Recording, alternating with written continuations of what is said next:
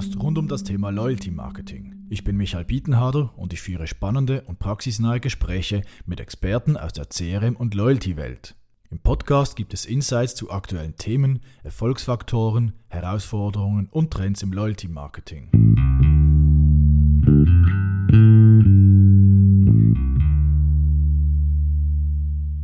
In dieser Episode des Loyalty Talk Podcast ist Alexander Meili zu Gast. Alexander ist ein ausgewiesener Loyalty-Experte und Dozent zum Thema CRM und Loyalty an der HWZ.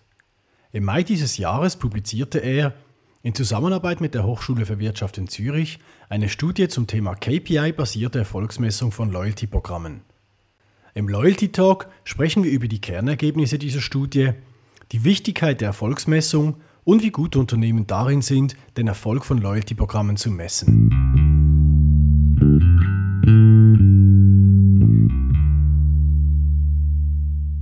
Ja, hallo Alexander, herzlich willkommen zum Loyalty Talk Podcast. Hallo Michael. Freut mich sehr, dass du dabei bist, Alexander.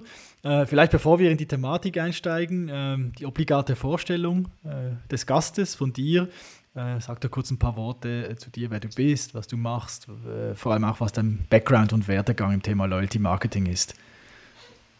Sehr gerne. Ich bin ja jetzt ähm, da vor allem auch aktiv an der HWZ im Punkt Loyalty Marketing ich unterrichte da im äh, CRM ähm, Customer Experience äh, Bachelor auch Loyalty Marketing Themen äh, mit großer Begeisterung und ähm, im CAS äh, CRM auch Loyalty Programme und Clubs. Das mache ich aber nebenberuflich. Hauptberuflich bin ich bei einer Schweizer Firma tätig für Kundenbindung und Zahlkartenlösungen. Das mache ich jetzt dort schon fast zehn Jahre. Und wir betreiben da etwa sechs Programme in der Schweiz im Retail, im Finance äh, Services, Hotel- und Sportbereich. Vorher war ich tätig international, ähm, vor allem auf Ebene Europa, für eine internationale Loyalty Marketing Agentur, also eine Agentur, die sich nur dem Thema Loyalty Marketing widmet, äh, mit Sitz in London. Und ähm, ich hatte meinen Sitz dann vor allem in Madrid, in Spanien, und von dort aus konnte ich dann äh, meine Tätigkeiten auf Europaebene auch gut erfüllen. Äh, wir hatten Kunden in Spanien, in Portugal, aber auch in England und in der Schweiz und in, ja, in anderen Ländern in Europa, auch in Frankreich und Holland und Deutschland. War, war sehr spannend, sehr bewegend. Alle Branchen, fast alle Länder in Europa meine Initialzündung im Loyalty Marketing, das war ähm, 2001, als ich zur Swissair Gruppe gestoßen bin, ich, war ich dann gleich Programmverantwortlicher für das Qualifier Loyalty Programm. Dann habe ich wirklich das Fieber habe ich dann gekriegt, äh, wie toll das Loyalty Marketing ist. Das ist ja dann leider dann wieder in die Brüche gegangen. Das Programm hat selber sehr gut funktioniert, aber die Owner ähm, mussten sich dann trennen. Wir mussten das Programm abschalten und haben vier neue Programme ins Leben gerufen für die Swiss, für die LOT, für die TOP, für die Essen Brussels Airlines. War auch eine spannende Übung für mich. Also ich bin jetzt schon 20 Jahre unterwegs für Thema Loyalty Marketing, habe mal zusammengezählt, das macht dann, bin in Berührung gekommen, ähm, sei es beratend, operativ und, oder kontrollierend oder wie auch immer, mit, mit 50 Programmen in meiner Karriere. Also da habe ich einen gewissen Fundus und Know-how und das war sowohl im B2B als wie auch im B2C und in allen Branchen, also nicht nur Hotel, ähm, Airline, auch, auch Sportclubs ähm, oder auch Luxury und Retail. Ja, also ich habe mich begleitet, letzte 20 Jahre Programme lancieren, Programme betreiben, Programme verbessern, leider auch, aber es ist auch spannend, Programme abschalten. Plötzlich entscheidet man sich, das ist ein mutiger Entscheid, ähm, wir machen jetzt nicht mehr weiter, wir dekommissionieren. Ja, und vielleicht noch, ähm, noch zu meiner Person privat. Ich war eben lange in Spanien, bin dann jetzt auch mit einer Spanierin verheiratet und äh, ähm, da haben wir zwei junge Mädchen und sportlich bin ich ähm, sehr fasziniert am Wassersport und wenn möglich Windsurfing. Schön, super. Also da ist äh, geballtes Wissen äh, rund um Loyalty Marketing bei dir vorhanden und geballte Erfahrung. Also von dem her bist du sicher der richtige Gast für das heutige Thema, wenn es um Erfolgsmessung ähm, im Loyalty Marketing geht. Aber dazu dann später. Vielleicht, was mich noch interessieren würde, ähm, der Begriff Loyalty Marketing ist ja relativ breit und man hört irgendwie unterschiedliche Definitionen, je nachdem, mit wem man spricht. Ähm, was hast du für dich äh, für eine Definition vom, vom Thema Loyalty Marketing? Ja, also das ist immer so eine Sache mit Definitionen, vor allem jetzt auch in Abgrenzung zum CRM. ähm, weil es, ist, gibt eine große Wesensverwandtschaft. Aber Loyalty Marketing ist noch ähm, ein bisschen präziser äh, und, und ein bisschen engmaschiger, würde ich jetzt behaupten, als CRM. Loyalty Marketing ist für mich eine Marketdisziplin, ähm, bei der es darum geht, die besten Kunden zu belohnen und deren langfristigen Kundenwert zu erhöhen.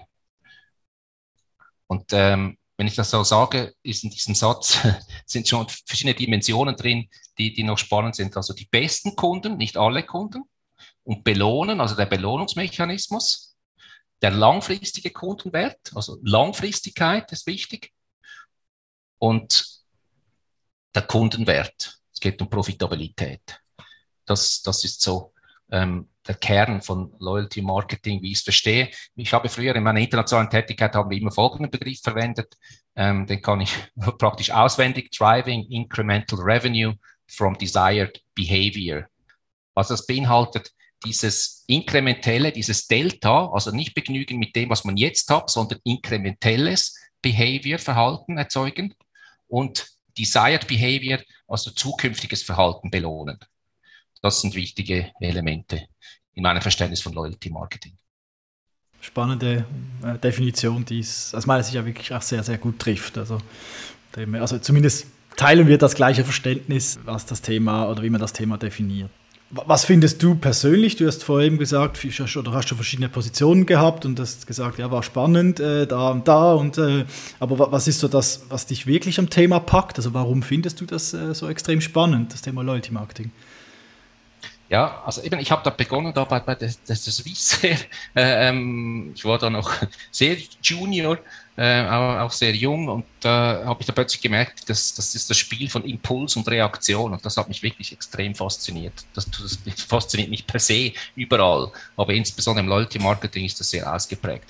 Also ein, ein Impuls geben, einen richtigen, vielleicht auch einen kleinen, aber den richtigen Impuls, das kann sehr viel bewirken. Und das ist da die Kunst, den richtigen Impuls zu setzen, und da kannst du sehr viel erzeugen. Nicht ganz einfach. Oft setzt du die falschen Impulse, aber es ist wirklich Impulsreaktionen. Das finde ich super spannend im Loyalty Marketing. Und du misst dann auch alles, was du machst. Das kannst du jetzt bei Plakatwerbung, ist das schon schwieriger oder Fernseh- und Radiowerbung. Aber bei Loyalty Marketing hast du so viele Daten, du kannst wirklich messen. Das ist so spannend.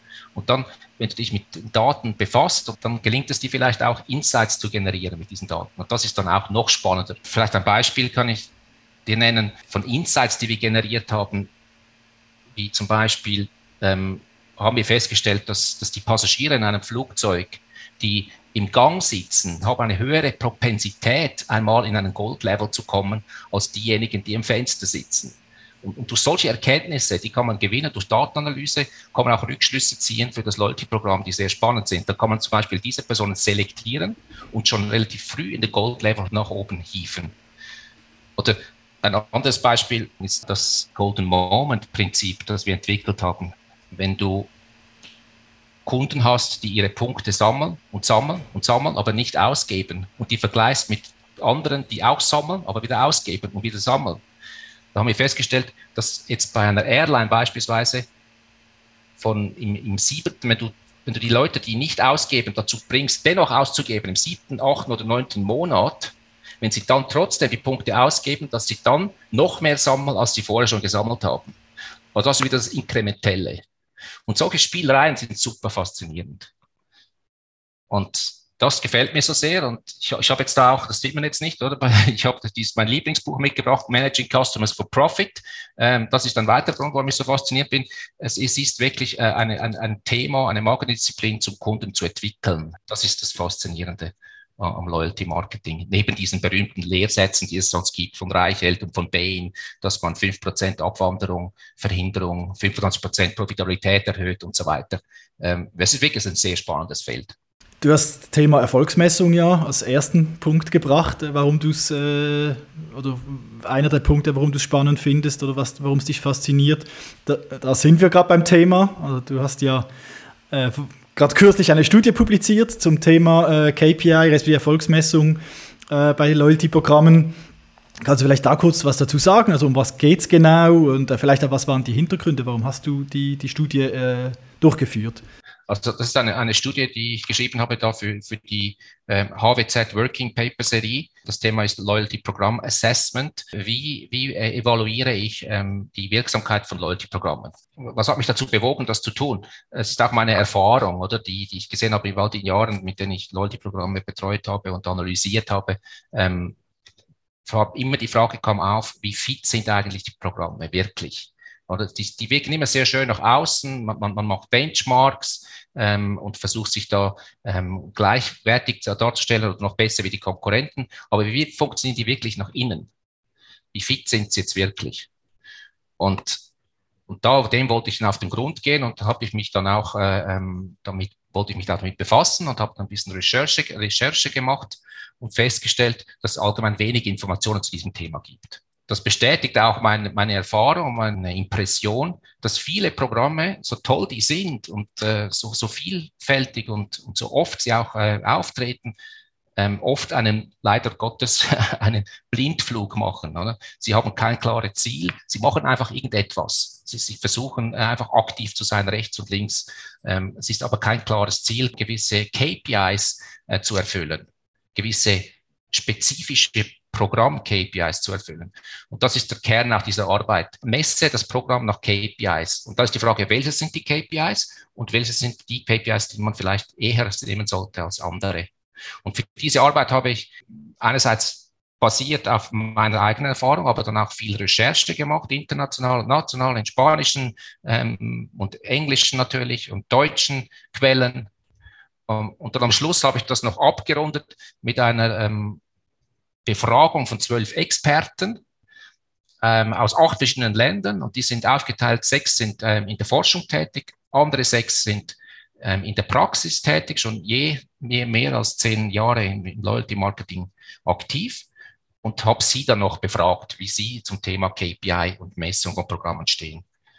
Und so ist das abgerundet dann eine, eine Grundlage für Programmmanager, die ihnen hilft, das Programm künftig hoffentlich besser zu managen, zu messen, auch zu anzupassen, ajustieren. Aber, aber dann sagst du ein bisschen auch, dass ähm, viele Unternehmen heute eigentlich gar nicht wirklich den Erfolg messen von Programmen. Ja, genau. Oder, oder nicht wissen, wie man misst, oder? Viele messen gar nicht. Ähm, sie schauen schon, sie, sie messen vielleicht ähm, nach außen, sie, sie, sie, sie ähm, vergleichen sich mit der Konkurrenz, sie machen Benchmarks und stehen, versuchen zu schauen, okay, der Konkurrent hat da zwei Tier-Level, also ich wollte, gehe jetzt auch auf zwei Tier-Level. Oder er, hat, er gibt zwei Franken, äh, zwei Punkte pro Franken und, und, und so, solche Messungen finden durchaus statt, die sind auch wichtig. Ähm, oder machen, machen Kundensurveys. Aber ähm, sie messen viel wirklich nicht mit den eigenen Daten. Performance-Messungen von Programmen habe ich sehr selten gesehen. Und was denkst du, woran scheitert es da? Eben wissen, wissen die einfach nicht, welche KPIs man messen kann oder, oder, äh, oder hat das andere Gründe, weil man es vielleicht gar nicht messen will? Oder? Teilweise wissen sie nicht, äh, äh welches die richtigen KPIs sind, wie man das messen soll, wie man auch zu, zu diesen Daten kommt. Vor allem wissen sie auch nicht, was die Zielparameter sind. Oder? Jetzt habe ich mal ein KPI definiert, dann hältst du das mal fest. Das ist jetzt ähm, KPI-Wert X und äh, wo will ich hin damit? Und diese Überlegung, dort hapert es schon. Und das ist äh, eigentlich verwunderlich, weil Loyalty-Programme gibt es so viele. Also das ist wie, wie quasi wie Sand am Meer mittlerweile. Jede zweite Firma ähm, führt schon fast ein Programm im B2C sicher. Ja, dann umso, umso erstaunlicher, oder? Aber dann ist ja eigentlich deine Arbeit, da, äh, die du jetzt gemacht hast in den letzten Wochen und Monaten, ja ein wertvoller Beitrag äh, für all die Unternehmen, die dann noch ein bisschen Nachhilfe brauchen. Ich hoffe, ja. Also vielleicht, äh, Micha, wenn, wenn, ich, wenn, ich, wenn ich vielleicht noch ein anderes Beispiel geben kann, oder ich habe wirklich das festgestellt, wenn, wenn, wenn du heute ähm, einen, einen, einen Body-Checkup machen willst, du gehst du zum Arzt, oder? Und du sagst du, äh, hallo, lieber Herr Doktor, ähm, können Sie mal ein Check-up machen von mir, oder? Weil ich will wissen, wie fit ich überhaupt bin. Ich habe das Gefühl, ich bin fit, oder? Ich mache ich mach 100 Liegestütze und so. Und ich, ich denke, ich bin kerngesund. Und dann, aber sagen Sie es mir, oder? Und dann, dann hast du dort eine ehrliche Meinung, oder? Von, von Experten. Und der geht dann, der schaut dann nicht nur, äh, wie, wie schön du bekleidet bist, der geht dann wirklich ins Innere. Oder, oder wenn du mit dem Auto ähm, gehst du in die Garage oder machst eine Motorfahrzeugkontrolle und du gehst auch in den Service und, und dort wird dann wirklich Klartext gesprochen, wie fit ist dein Auto. Und das Gleiche sollte auch bei Programmen passieren. Hm, das ist ein schöner, schöner Vergleich, also das, dass man da halt wie zu wenig auch investiert, oder? Ja, Michael, noch in Ergänzung zu, zu dem Gesagten äh, betreffend äh, Doktor und, und, und Auto, ähm, um wieder den Bogen zu, zu nehmen zu, zu den Leute-Programmen, muss man einfach festhalten, dass die Leute-Programme, das, das sind keine, keine Stiftung oder eine, eine, eine wohl Tätigkeitsorganisation. Das ist ein knallhartes Business und das muss gemessen werden. Und das wird, glaube ich, noch zu wenig realisiert im Markt, wo, obwohl ähm, die Kritik zunimmt äh, allgemein, weil das sind doch äh, große Kostenpositionen. Ein Loyalty-Programm zu laufen zu lassen, ist nicht ganz günstig und das ist berechtigt, dass man dort Fragen stellt. Und dann ist es auch berechtigt, dass man, dass man Fragen nach Messungen stellt. Und das kommt immer mehr auf. Also Messung ist wichtig. Und ja, dorthin führt auch die Arbeit dieser Studie.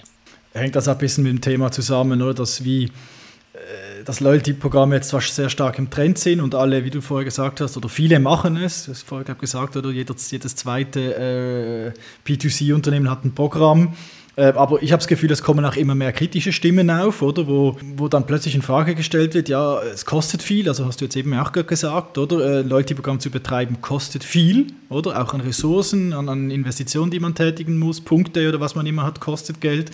Ähm, und dass es dann kritisch hinterfragt wird, quasi Kosten Nutzen, vielleicht teilweise auch, weil man dann nicht weiß, wie man es richtig misst, oder? Hat das damit zu tun auch, oder? Ähm, ich habe jetzt mal gezählt in der Schweiz, ähm, ich habe jetzt nicht mehr die letzte Zahl, aber ich komme auf über 175 Programme in der Schweiz, also moderne Programme mit eigener Karte, eigenem Namen, eigenem Customer-Login, ähm, also wirklich moderne Programme. Es gibt so viele, das ist dann irgendwie logisch, dass man sich dann mal Fragen stellt, gibt es überhaupt so genügend Platz für so einen kleinen Land, wie jetzt zum Beispiel der Schweiz. In Deutschland gibt es auch noch viel, viel mehr Programme, natürlich in absoluten Zahlen, dass man sich da mal Fragen stellt, äh, was bringt das überhaupt? Wo ist der ROI von solchen Investitionen? Normalerweise ein, ein Loyalty-Programm, ähm, sagt man so, kostet so vielleicht zwei Prozent des, des, eines, eines Umsatzes. Oder? Äh, ähm, und, und, und das ist dann doch ein großer Budgetposten. Und, und da spätestens die Finanzleute werden da früher oder später mal Fragen stellen. Und, und das, das ist berechtigt. Und dann muss man eben mit Messwerten quasi antworten. Ja, ja, ja. Und da jetzt haben wir viel so über die Studie und über das Messen allgemein gesprochen. Jetzt vielleicht wirklich äh, konkret zur Studie. Ähm, du hast ja vorher gesagt, eben, was du gemacht hast, äh, Methodik und so erklärt. Jetzt ist natürlich interessiert mich wie auch die Hörer natürlich, was dabei rausgekommen ist. Also du hast ja zum einen auch versucht herauszufinden, was die wichtigsten KPIs sind. Dort sind ja verschiedene rausgekommen. Kannst du vielleicht sagen, was, was so die, die wichtigsten sind? Äh, die dann am Schluss äh, auch von den, von den ähm, Leuten aus der Praxis und der Forschung dann wie bestätigt wurden.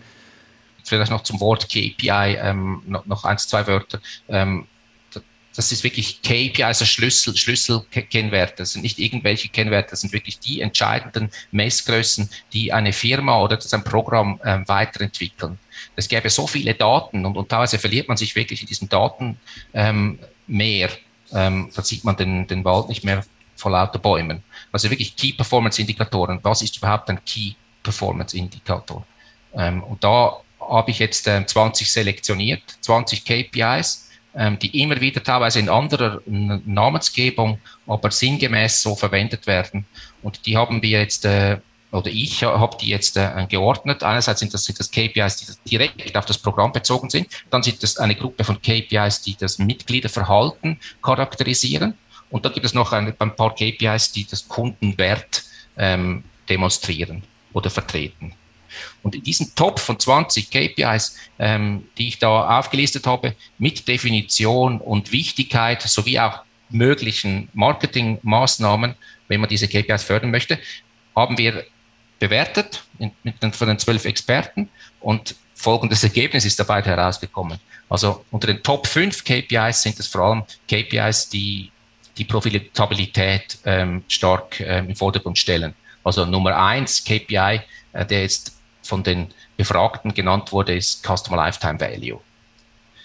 Und dann gibt es noch das Member Lift in Spend, also Mehrumsatz, jetzt auch ähm, bezüglich auch der Ticketgröße, mehr, höherer Umsatz äh, gibt es einen KPI, gibt es einen Abwanderungsquote KPI und die Wiederkaufsrate, die Repurchase Rate. Das sind so die Top 5 dann kommen die anderen, die, die man eigentlich üblicherweise so im Loyalty immer gern mal äh, auch herumreicht. Das sind so die Activity Rate, Aktivitätsrate, Wachstumsrate, Redemption-Rate. Ähm, ja, diese kommen dann in zweiter Linie aber auch höher bewertet. Das sind so die Engagement KPIs. Also wir haben zwei Gruppen. Wir haben Profitabilitäts KPIs und dann haben wir solche Engagement, ich nenne sie mal Engagement KPIs.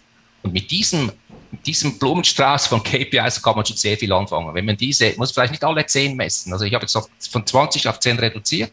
Man kann vielleicht auch auf, auf 5, 6 reduzieren. Da hat man schon eine gute Messungsgrundlage. Hast du dann da, also du hast ah, sehr viel Praxiserfahrung, du hast auch äh, über 50 Programme schon selbst gesehen, betreut.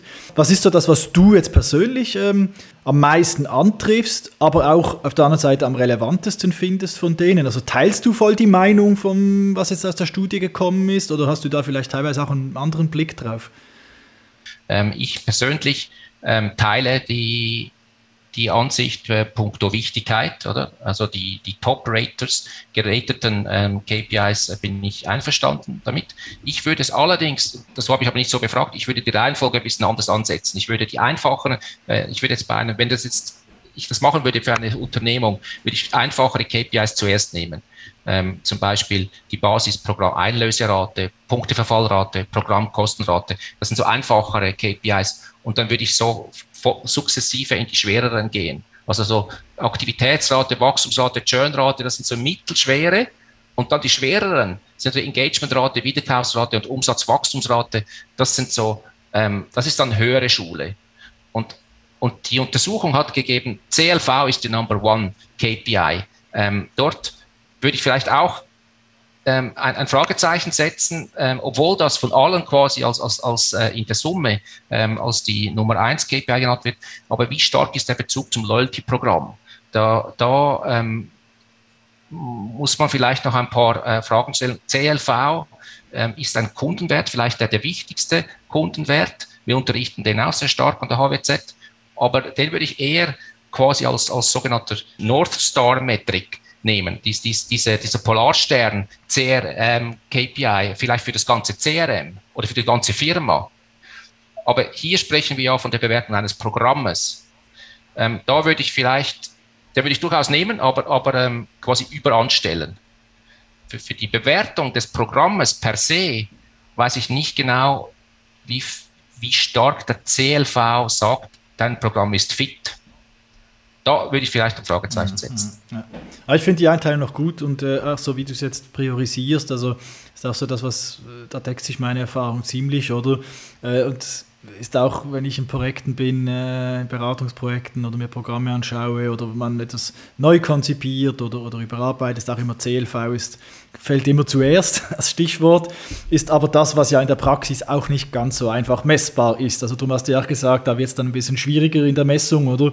Äh, weil äh, da brauchst du dann schon ein paar Daten, äh, ein paar Skills und musst auch verschiedene Annahmen treffen. Also klar ist dann immer noch die, die Frage, wie man dann CLV wirklich die Formel dahinter, wie man es dann definiert. Ähm, äh, da gibt es ja auch von, von sehr einfach, äh, ich nehme den Umsatz über ein paar Jahre äh, bis hin zu sehr sophisticated Prediction-Modellen, oder?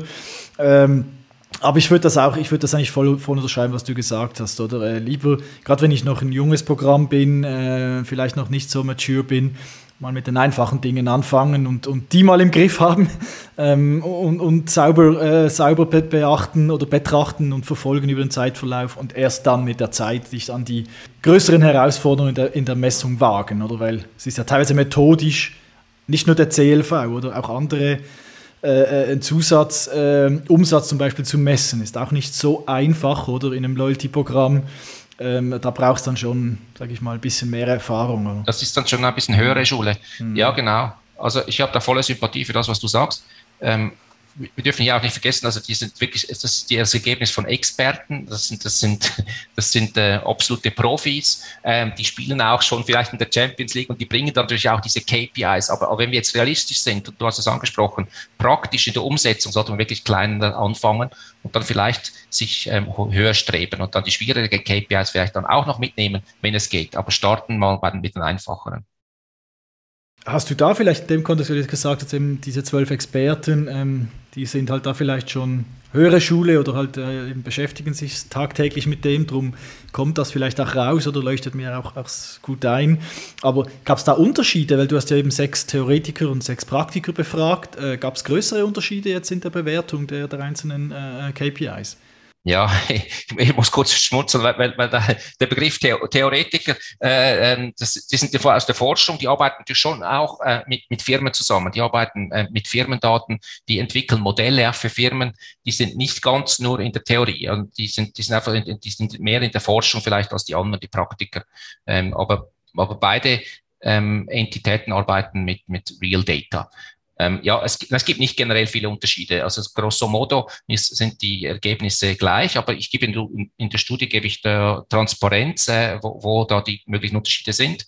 Ähm, jetzt aufgrund der, der, kleinen, des kleinen Samples ist es schwierig, da ähm, über Unterschiede zu sprechen. Aber vielleicht dennoch ähm, konnte ich feststellen, dass bei der Redemption-Rate ähm, die Einlöserate, zum Beispiel Punkte-Einlöserate oder, oder Voucher-Einlöserate, das finden die Praktiker deutlich wichtiger als jetzt die, ähm, die Forschenden. Ähm, und, äh, und dort gibt es einen Unterschied, der ist noch interessant, dem vielleicht nachzugehen, warum ist die Redemption Rate in der Praxis äh, relevanter als in der, in der, in der, äh, in der Theorie. Ähm, ich habe mir da ein paar Gedanken gemacht, aber ich weiß nicht, vielleicht hast du eine Erklärung, Michael, aber ich, ich denke, die Praktiker haben natürlich auch noch ähm, Verantwortung für einen Prämienjob, oder? Sind interessiert, dass sie, dass dieser Prämienjob auch, auch gut läuft. Denn die Redemption-Rate meistens ähm, fließt ja die dann in den Prämienjob und die wollen, dass der Prämienjob funktioniert. Die haben dann übergeordnete Verantwortung auch für die, für die Redemption-Seite. Ähm, vielleicht deswegen geben sie diesen KPI mehr Gewicht. Das ist sicher ein Punkt, oder? Ähm, zum Zweiten, glaube ich, hängt es auch mit dem zusammen, was du eingangs gesagt hast. Ähm, dieses, äh, dieser Golden Moment der, der Reward Redemption, oder? Für den Kunden.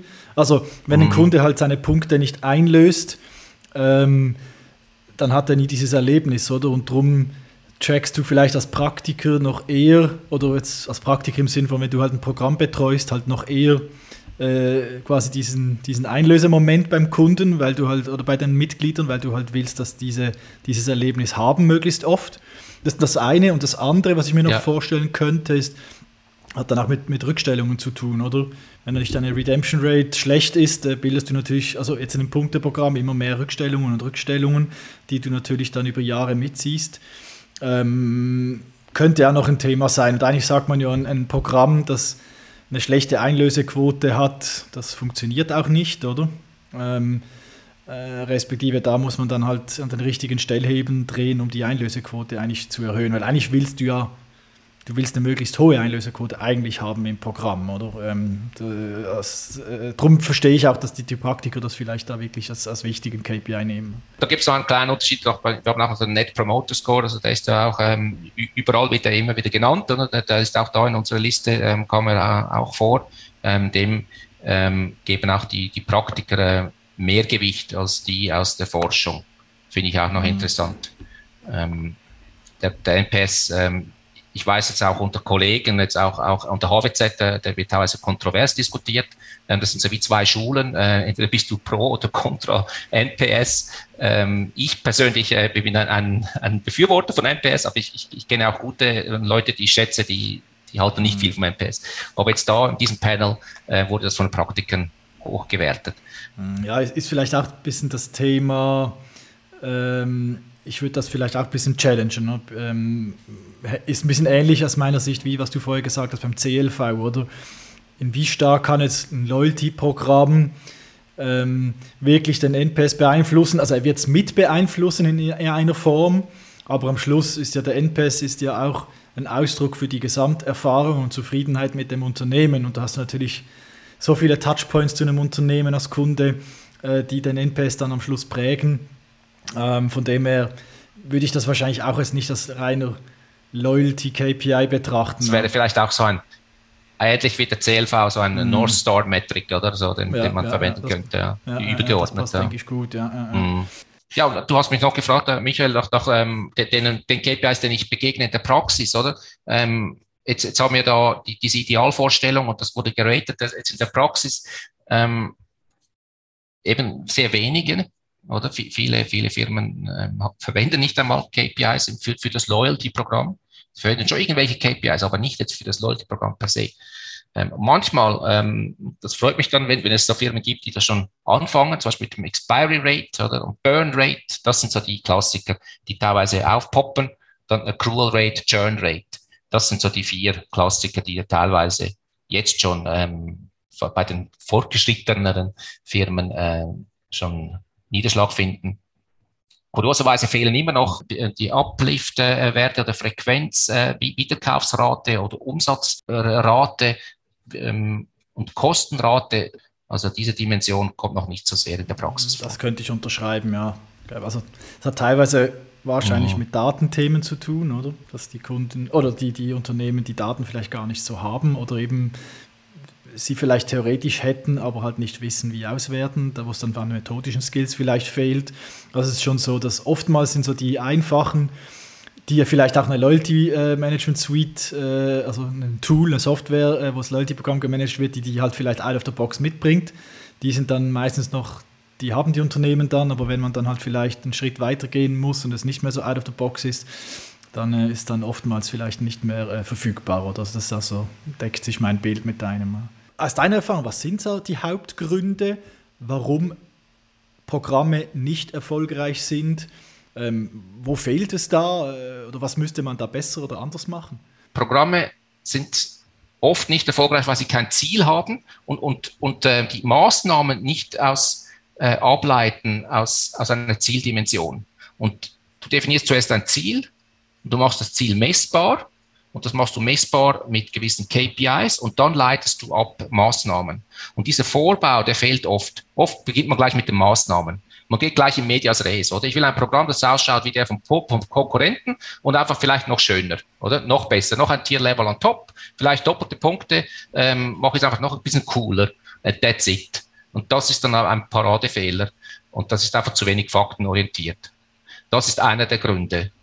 Und dann ein anderer Grund ist auch in der Umsetzung. Die Custom Experience wird wirklich vernachlässigt. Und, und, und das ist ein, ein, ganz wichtiger Punkt. Jetzt löse ich mich ein bisschen von der, von der Studie. Da spreche ich nur über KPIs und Bemessungen, aber dann in der Umsetzung. Dort, dort ist es ganz wichtig. Das ist das richtige Umsetzen, die ganze Custom Experience wirklich smoothly oder schön ähm, durchziehe. Der, der, der ganze Prozess, also der Einlöseprozess, der Punkte-Sammel-Einlöseprozess, dass das wirklich ganz schön durchfließt oder auch das Programmdesign, oder das ist ein weiterer Grund, ist falsch aufgesetzt. Äh, vielleicht die, die Statuslevel. Ich habe jetzt ein paar neue ähm, Elite-Stati ähm, ins Leben gerufen. Vielleicht habe ich die falsch kalibriert. Vielleicht ist die Qualifikationsthreshold ähm, Prämienreife oder die Qualifikationsreife ist zu hoch angesetzt und die Requalifikationslevels zu tief.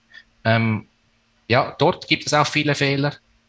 Und dann ganz wichtig noch, ähm, viele Programme sind auch nicht erfolgreich, weil sie vielleicht auch nicht den Support haben vom Top-Level-Management. Und, und, dann verkümmert das auch ein bisschen. Mhm. Ja, das sind alles sehr, sehr, sehr gute Punkte. Äh, am Schluss, was du jetzt gesagt hast, kann man zum, äh, oder das meiste von dem kann man wie auch auf, den, auf die Daten wieder zurückführen oder, oder auf die Messung. Also äh, vieles glaube Bauchgefühl, Durchaus. oder was du jetzt gesagt hast. Eben, man schaut bei der Konkurrenz oder man weiß aus dem Bauch vielleicht, was funktionieren was funktioniert oder in der Theorie vielleicht oder eben gemäß Bauch, aber man macht es halt wie zu wenig basierend auf Daten. Auch dann das Optimieren im Programm, man hat es mal aufgesetzt und es läuft dann halt einfach so, wie es immer war. Ähm, also ja, das, das ja, sind, genau. denke ich, äh, äh, sind ganz wichtige und richtige Punkte. Ich würde vielleicht noch einen ergänzen, aus ja. meiner Sicht, was auch, äh, wo es auch oft scheitert und wo halt der Erfolg oft, äh, ähm, oder was für einen Erfolg extrem wichtig ist, ist halt die ganze Kommunikation. Also wenn ich halt nicht mit meinen Membern spreche, mhm. dann wird auch nichts passieren. Oder? Also wenn einer mal ins Programm sich angemeldet hat und dann halt nichts passiert, dann wird auch, also nichts passiert vom Unternehmen in der Kommunikation und in der Kundenbearbeitung, dann wird beim, bei den Membern auch nichts passieren, weil die haben das nach drei Wochen wieder vergessen, dass sie sich angemeldet haben. Oder?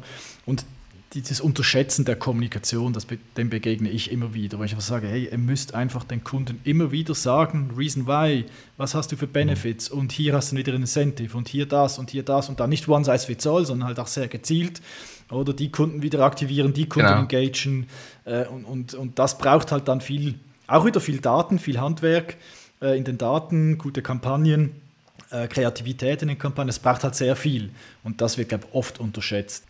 Ja, also ich habe auch schon festgestellt, super, dass du das erwähnst, ähm, gewisse Entwicklungen wurden gemacht, vielleicht auch sogar abgeleitet von KPIs, oder? Wir haben da eine Schwäch, Schwäch, ein schwaches KPI, wir brauchen eine Maßnahme, dann hast du ein Produkt entwickelt und dann wurde es ungenügend oder gar nicht oder, oder schlecht kommuniziert. Also das, das muss dann wirklich noch durchgezogen werden in einer guten Kommunikation, die relevant ist, zielgruppengerecht, wie du sagst. Das ist ganz wichtig. Das muss wirklich, wirklich durch End-to-End -End durchgezogen werden. Und die Kommunikation hat einen großen, großen Wert hier. Ja. Ja. Vielleicht noch ein Thema, wenn wir so ein bisschen in die Zukunft schauen. Ähm, wohin entwickelt sich so das Thema Loyalty Marketing aus, aus deiner Sicht? Was sind so die großen Trends, die, die da momentan äh, im Markt sind? Ich, äh, ja, es, es, läuft sehr viel, oder? Es, es läuft wirklich sehr viel und ähm, ich, ich berichte auch darüber und, und wir besprechen das auch an, an der HWZ mit den Studenten. Das interessiert sie auch immer sehr stark.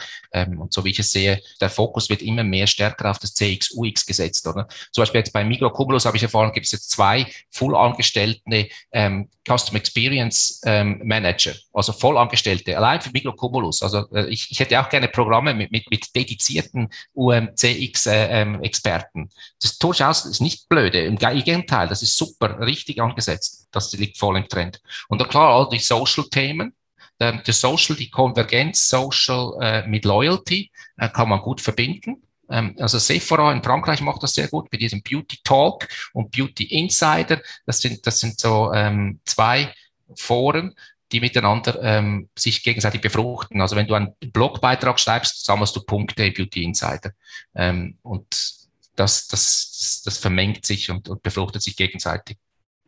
Dann, ich bin natürlich bisschen biased, aber, aber tatsächlich glaube ich, wir verfolgen da einen Trend. Das sind Zahlkarten, ähm, Loyalty-Karten, ähm, eine, eine Weiterführung im, im Zahlkartenbereich. Ähm, das stellen wir auch fest im Ausland, ist immer mehr im Kommen.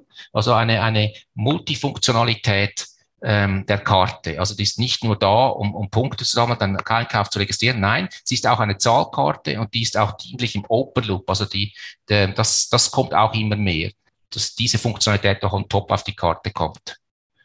Und dann natürlich auch noch die ganze, das habe ich sehr Freude, die Interaktion, die Förderung, der Fokus auf Interaktionen, nicht nur Transaktionen, das ist für mich modernes Loyalty, Interaktionen, immer mehr Interaktionen. Also es gibt auch einen, einen, einen KPI, das ist der Engagement Rate, äh, der ist jetzt sogar bewertet Nummer 6, ähm, der, der berücksichtigt diese Interaktion. Ähm, ich glaube, da kommt auch immer mehr. Also da beispielsweise, was jetzt Helsana macht äh, in der Schweiz mit der Krankenkasse, äh, machst du 10.000 Schritte pro Tag, dann kriegst du x Punkte. Ähm, du hast nichts eingekauft, du hast einfach äh, eine Interaktion getätigt und wirst belohnt. Ja, und jetzt könnte ich noch Gamification-Beispiele nennen oder noch ähm, Krypto-Geschichten. Es läuft wirklich sehr, sehr viel. Aber Michael, einfach bevor wir da äh, zu sehr in Euphorie irgendwie ähm, uns ergießen, ähm, ich komme ja aus diesem Bereich vom Marketing, ich habe sehr viel auch entwickelt, aber ich habe jetzt immer mehr realisiert, man muss es wirklich ableiten aus KPIs. Du musst das ableiten, du musst zuerst klare Ziele haben, definiere die KPIs und wenn du siehst, das KPI will ich verbessern, dann kommen die Marketingmaßnahmen, die sind Antworten auf KPIs. Und nicht jetzt einfach reingehen und tolle Sachen kreieren. Das ist mir wichtig. Ja, dann, dann wären wir wieder beim Thema KPIs, so schließt sich der Kreis, äh, respektive Messung äh, der KPIs und ist doch eigentlich gerade das perfekte Schlusswort, äh, weil passt wie die Faust auf Sage zum heutigen Thema. Ähm, ich bedanke mich recht herzlich bei dir, Alexander, für das, äh, einerseits für die Studie, äh, die ich selbst auch sehr spannend finde und wirklich ein super Kompendium, was KPIs betrifft äh, und andererseits natürlich vor allem für deine Zeit äh, und die spannenden Insights heute im Loyalty Talk Podcast. Vielen Dank dir. Ja, also auch dir, Michael, vielen Dank und, und toll, was du machst. Ich finde das super. Ähm, also du bist da hier eine absolute Referenz also im Schweizer Markt und ich bin schön, ja, dass ich das mit unterstützen kann und auch einen kleinen Beitrag dazu leisten kann, jetzt auch bei dir präsent zu sein. Vielen Dank für die Einladung, Michael. Vielen Dank, Dank dir. Tschüss, Alexander.